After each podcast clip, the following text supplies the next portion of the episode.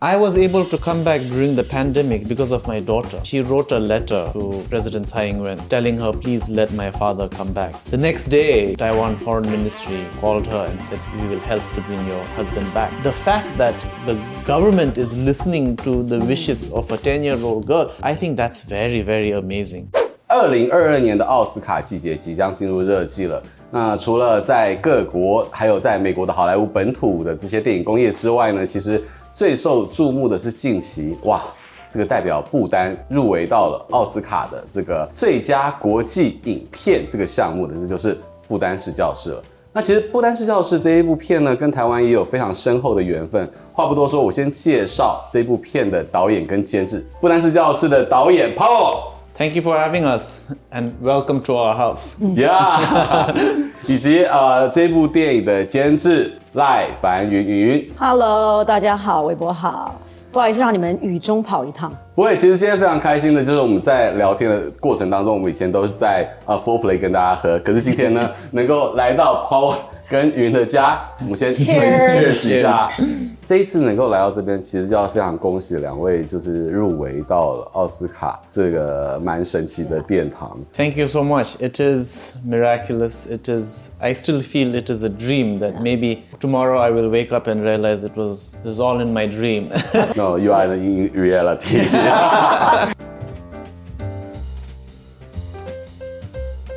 Uh, hello everyone. My name is Pawo, Pawo Choyning Dorji. I'm from Bhutan. I am the writer and director of uh, Lunana, A Yak in the Classroom. We made this film in the world's most remote classroom, high up in the Himalayas. So remote that we didn't even have electricity. We made the film totally on solar batteries, and it is about uh, finding where you belong, finding happiness. All the actors are acting for the first time. In fact, all the villagers, they had never been out of the village, so they had never even watched a film. So to get people who have who have no idea about what cinema is to act in a film. So you can just imagine how improbable this journey has been. And finally, you know, somehow getting it into the Oscars, where all the experts ranked us last out of 92 films. Somehow we made it into the short list of 15. And in the 15, we were again ranked last. And somehow again, we made it into the nomination of top five. It's been a surreal journey, and as I said, very dreamlike. But it is, uh, I, I hope that this is a journey that inspires younger generation of filmmakers, storytellers, artists, creators to know and to dream that if they put their heart into it, share a story, the world can be your stage. So thank you. 其实我们真的真的没有任何期望，而且根本就不觉得这部片子可能会跟奥斯卡有任何关系，因为从台湾上片就是一个，其实海鹏就姚哥他们会愿意买我们的片子，我们也已经觉得就是非常受宠若惊，然后他们居然就是在台湾上弄得很。就帮我们弄得很棒，然后我也就很感激。可是后来到了要申请奥斯卡的时候，其实就有有朋友建议说，哎，你们可以投一下奥斯卡，然后我们就投了。然后第一年就是，其实大家知道，就是我们其实是没有被接受。I keep saying very surreal uh, because you know this is my first film. It's not supposed to be like this. For filmmakers, reaching the Oscars is like I think their career's most important achievement. Yes. And uh, for me, I've been very fortunate. Uh, somehow, with my first film being an Oscar nominated film, it, it's very surreal, but it inspires me a lot to work harder, to make more movies, to share stories from Bhutan. Uh, but you know, I, what I have to tell is that, and I've said this in many interviews as well, when I submitted my movie to the Oscars, it was not for recognition, it was not for nomination. It was because I wanted a place for Bhutan on the world stage. Because in the Oscar website, Yeah. Bhutan was not even there. 网络上你要打进去什么没有那个的国籍选项，它没有，它不单都没有出来，就是没有那个选 Even 项。 my language was not there. 然后 我们用的语言是中卡，中课对中课中课，然后国家跟语言 So 没有啊， when, 就 when 是没有 I 选择。 uh, when I uh, submitted the movie, it was to create a space on the international stage for my country. When we finally submitted, so many film experts told me that the Oscars it functions in a very different way. It's not just about sending a movie and they'll watch it and then they will put you in. It's a lot of money involved. You have to have distributors. Yeah. You have to have publicists. you know, you have to That's have, very honest. And uh, the international race is a country race. So mm. all the countries' governments are paying money yeah. to the film to promote. We had nothing. We had no distributor, we had no publicist, and we had no money from Bhutan government. So how do we compete, you know? Other films, you know, our entire film's budget is what they are spending in one week of campaign how do we compete? Yeah. Uh, so nobody gave us a chance. We didn't give ourselves a chance. But sometimes, you know, amazing things happen. So I'm very grateful. I'm very, very grateful. Using this platform, I want to thank all the distributors, all the f- festivals that took a chance on us when nobody knew us. so, you know, like uh, our distributor here in Taiwan, Haipong, mm. you know, they picked us up way in the beginning when nobody Yeah. knew of us.对 Very very beginning. Yeah, very beginning. 所以我真的很 Also- 感谢姚哥。真的 Also, uh, uh, distributors like in Japan, our France distributor, Swiss distributor, and of course our agent, uh, Films Boutique based in Berlin. They picked us up, you know, before nobody heard of us, nobody believed in us. I think uh, what the film has achieved is not just us, but all of us together. 因为我觉得这其实是一个一开始没有预想到的，你们的作品把你们带到了世界的这么多的地方，产生了一个很奇妙的旅程。对啊，因为而且是第一部，第一部我们都觉得我自己都还在学习呢。你知道，从来跟电影也没有真的太多关关联，所以就从头学，就没有想到说可以这样子在世界各地，你知道。对，虽然雨云说他是他的第一部电影，但是我要为所有的观众科普一下，他其实是表演工作坊这么台湾金字招牌的剧团赖声川老师的女儿，所以说他是是有这个家学渊源的。所以为什么在节目的一开始我说，哎，介绍这个 Power 是台湾女婿是这样的一原因，也跟台湾有非常深厚的渊源。Well, the thing is, you know, when we got shortlisted, I felt like whatever luck I had was finished on that. and as I was saying, you know, it's very difficult because uh, when we got shortlisted, the first question our distributor who came in asked was how much money is Bhutan government putting in? 国家补助是资助，对，说多少钱，他们会补助多少？ None, you know, because um, I come from a very poor But he country. asked you the question he- Because he, all he the- want to earn your money. No, because No. all the other films have money from their country. Government. Yeah. If you look at international films that get nominated, it's always rich countries. It's never poor countries. True. Japan, Korea, uh, France, Italy. It's always the rich countries. It's not countries like Bhutan. So the thing is, why I'm saying this is, it's very unlikely, right, that we will get nominated. And plus, like I said, we were ranked last, 15. So the moment the shortlist was announced, everyone in Bhutan, because they don't understand how it works, they said, "Oh, for sure, you will get nominated." and I said, "No, no, no. It's not like that. It's not very simple. It's a lot of you know uh, money involved, support, campaigning. It's very, very complicated. It's not very simple. So we have no chance. So please stop saying we will get nominated. But everyone, school children, city people, villagers, people in Lunana. Oh, when I said, "Oh, we have no money," the Bhutanese people said, "No, no, doesn't matter. We are praying." So when the Oscar announcement was coming, I realized that if I tell all my family and friends, okay, tomorrow, seven o'clock at night, you know, Oscar will announce. I felt like then if we don't make, everyone will feel disappointed. So I told nobody. And in fact, she was lying down in bed and I was playing 我 video 在 games. 睡觉，我那九点钟我已经躺在床上 准备要睡觉，然后他在打电动。 And while playing video games, then you know, I realized I get messaging on my phone, you know, WhatsApp messages from everywhere. All the Bhutanese are watching live, and Dude. I thought, oh no, it's so 就没 sad. 想到，你知道他开始收到很多简讯，就还没有公布题。 My family, my friends, Bhutanese in Australia, Bhutanese in America, all watching live. And at that moment, I thought, oh no, all of them will get disappointed now. Of course, when it announced, they said we made it. I, I couldn't believe. I thought maybe they made mistake. You know, a few years back they made mistake with Best Picture. they, they said they said they said La La Land, and then after five minutes they said, oh no no no, uh, Moonlight. So I thought. So I thought, oh, can't be. M- maybe, maybe they made mistake. She was very happy. She was like screaming, and then I, I thought, oh no. Uh, even after announcing, I still played video game with my friends. I mean, the news came. I was like, oh, we made it. Oh, okay, great. Then after that, so many messages coming in, you know, people from journalists from around the world. So then I said, okay, I have to go now.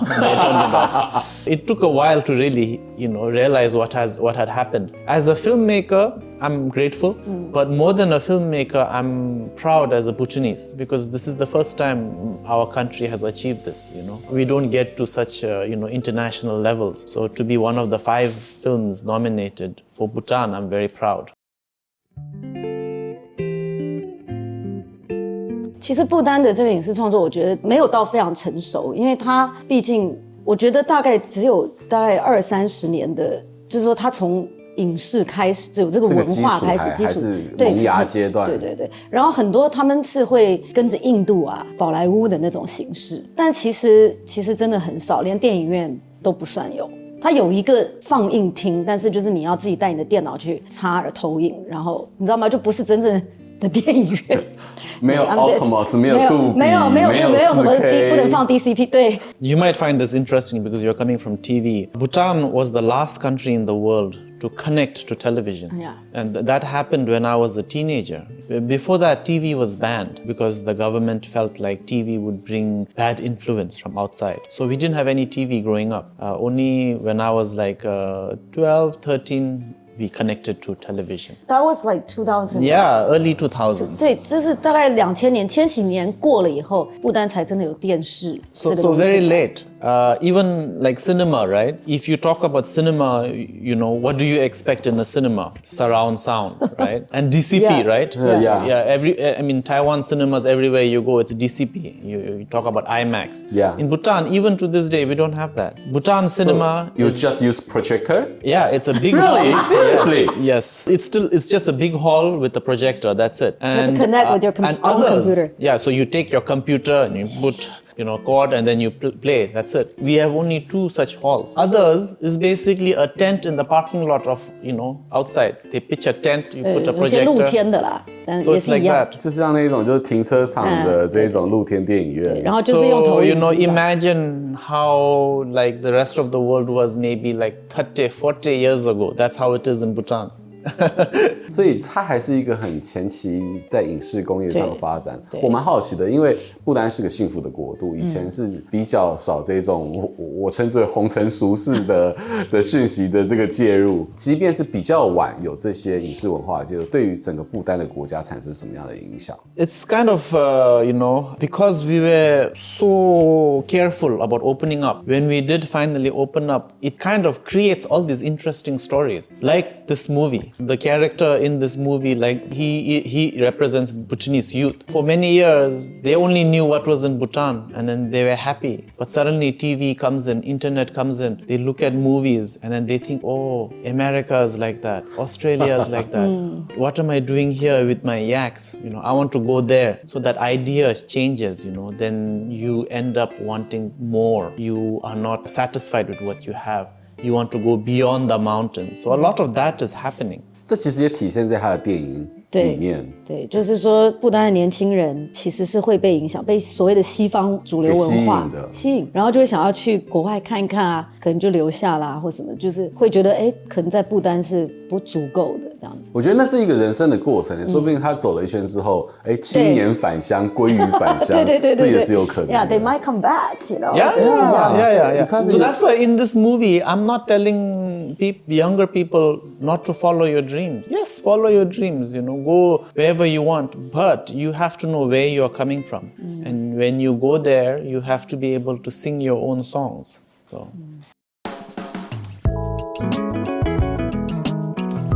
其实一开始我们 有在想说，是不是要用长途跋涉那八天，让所有的工作人员一起走，就跟这个老师一样走路上去。但后来我们决定不行这样，因为上去了，他们可能就累毙了，然后就可能还要再花个十天，然后才能复原复原，那那个经费实在太高。后来我们还是就是折中了，然后就是有有请了直升机载了。工作人员上去，但是我们所有的器材是半年前、一年前就已经先是用那个驴子啊、骡子啊，然后把它就是这样驮上去的。其实连不丹人上去都有些微的高山症。When you want to shoot in a place like that, There's just so many challenges. Um, living up there is just so difficult, you know. The place to this day has no electricity. How do you shoot feature film with no electricity? We had to rely on solar batteries. We, we, we were in pro- pre-production for almost a year and a half where we had to take solar batteries, you know, like panels. We were so high that, for example, uh, we had no wood to make our food. 太高了，就是 已经高过树可以生长的那个高度。 we had to carry firewood up. The village itself is only like for- 40, 50 people. And when we come with 35 crew members, you know, it's like another village coming in. There was no accommodation, you know, we had to build our own temporary housing and living up there. We, we have become so spoiled by living in modern life, you know, comfortable beds. If we feel cold, we put AC heater on. If we feel hot, we can put AC cold on. If we feel dirty, we can go wash. In Lunana, it wasn't like that. If you're cold, you're cold. If you're wet, you're wet. If you want some really nice food like a Neuromian, you can't get that. Yeah. There- there is no refrigerator up there. Whatever food we were eating was all food that could last long time. Dried 对， vegetables. 带了很多干，什么什么南瓜干啦、肉 Yeah, 干啦、 so it was 什 all 么 like 果 that. 干上去。对 Um,，we didn't have beds to sleep on. We were sleeping on the floor for two- two and a half months. No shower. It's easy to think, but when you actually have to do it, very difficult. And uh, it's so high. You're uh, talking to almost like 4,500 meters above sea level. I come from a place where it is already high. You know, wh- where I live, it's like maybe 1,500, 1,800. But when you go to Lunana, you can really feel it. You know, it's so tiring. 而且上面没有收讯，所以后来我就回台湾了，然后他就变得一个月没有办法 联络，就是他只有忽然可能某一个 WhatsApp 可以用，然后他就会半夜四点走到一个角落还是什么的，然后发个讯息。这样 And a lot of crew members getting altitude sickness. Some were getting altitude 高 sickness. 山症对啊，后来还 Uh, 要 even 送他们 Bhutanese 下山。 getting, you know. Some, I, I had to send our art director back because he he was getting very sick. Some also getting cabin fever. If you are in too remote, then you start getting ve- anxiety. You know? 就是有些那个 他们心里都有点忧 Because- 郁郁足了，因为实在太遥远了，那个偏僻。 Imagine 心理上对，面也有心理上 Yeah. 承担不了，承受不了 Imagine 那么 living 遥 with 远 no。electricity every day. You know, every day at around five, six, it's dark. You can't see anything. You know, it's uh, you can't call your family. You can't check internet. You can't go on Facebook. You can't go on Instagram. Uh, what- After some time, many people were getting very like you know like uh, you know I want to go back now. You know. 然后我觉得，其实我后来觉得最对我来讲很惊险的事情是，因为我们没有 电，百分之八十五是太阳能啊发电，所以它那个太阳能只够我们发我们一一台摄影机的电，跟一般那种有发电机片场完全不一样。一样。对，我们连看回放都没有那个电可以看回放，所以他一个一个月是没有看过回放。就你拍完一整天，你没有电看，你拍了什么东西？所以后来我们是回到台湾，全部东西都已经回到台湾，在剪接室才看。那如果你少拍的东西，那就也没办法。锻炼了另外一种导演的功力，对没有没能看 I 回 can't 放。see the footage. No. I, I couldn't see the footage at all. 那我觉得好惊险，因为你万一漏拍的东西，或者是你对这个东西不行，那我们也没有办法回去重拍啊。 Throughout the shoot, we, we had only one camera. Yeah. I had a small monitor to see what, what was happening. Yeah. And that also I lost it because uh, one of our crew members had an accident and it went into the 哦， river, 对 you know. 他看那个他的 monitor 后来就掉到那个小溪里。 Very challenging, very challenging. Like as she was saying, I only saw what we had shot when I came to Taiwan. Back up there, it was just like, okay, are we getting everything, you know? When we had our production, like, you know, crew meetings, it was always at night, you know, everyone with flashlight because in the dark. 我蛮好奇的，在这样的这个硬体资源跟外部环境如此拮据的状况下，他到底是一个怎么样的信念让他完成这一部 Yeah, 片？ so Two things. Uh, one is if I wanted to tell the story, it had to be Lunana. The story is about looking for your answers in life, right? And many times, not only in Bhutan, I think all over the world, people, when they look for what they want to seek out of life, they are always looking in the light, in the modern, in the urban. So I wanted to take it on the other side, something very remote, you know, in the darkness. So can we find what we are seeking in the light, in the shadows, in the darkness? That was what I wanted. 媒体也会称呼他是台湾女婿啊。对台湾的生活，他怎么去看？因为其实跟不丹很不一样。It is very different, but uh, I had a very multicultural upbringing. My father was a diplomat, so because of that, I lived in India, I lived in Middle East, I lived in Europe, I lived in America. So because of that, I think the adjustment made it uh, easy. And you know, the people here are so friendly, they are so warm-hearted. It's wonderful. I'm very happy that uh, you know my ch- my two children they get to grow up in a place like Taiwan. 这我可以 you know? 补充，因为你知道，他觉得台湾的所有的行政部门 都超棒，而且超级 efficient。比如说要去办居留证、办什么，然后大家态度都很好。他说，如果在印度，就是你可能等十天都等排不到你这样。反正他就觉得说我们非常幸运。然后我每次有的时候会说，哎呀，这要等好久啊，什么还要去这里，还要去。说你真的你没有比较，对对，不对你不要再 I have complain。 to say something. Um, I was able to come back during the pandemic because of my daughter. She, she wrote a letter to uh, President Tsai Ing-wen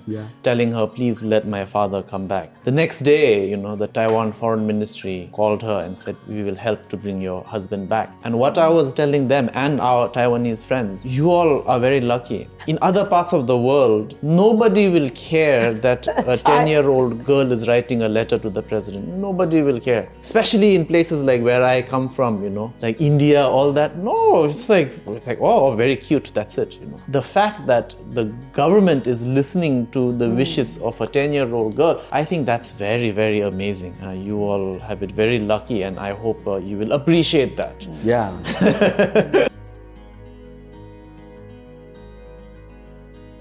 可以请他用中客语给台湾还有我们已经到底的观众一些祝福吗？ Kuzambola te ngachigina beskoblu na Taiwan na jumi mi garagi namsime japchur naila te anilu namsime kadiche sejudola kadiche 这这意思是什么 What？did you? It's like thanking. I you. said that people who are staying here in Taiwan, you all have supported our little movie a lot, and for that I'm very, very grateful. I'm grateful beyond the sky, beyond the earth. 啊，对，哦不不单有一个有一句话，我觉得很可爱，我从以前就一直很喜欢，就是叫做 Beyond Earth and Sky， Yeah, 就是 my 超越了 gratitude is so vast; it 对。 goes beyond the sky and beyond the earth. 超越了天跟地，这样子，还蛮有意思的。 很开心两位今天跟我们分享了这么多，而且台湾的公部门真的非常有效率。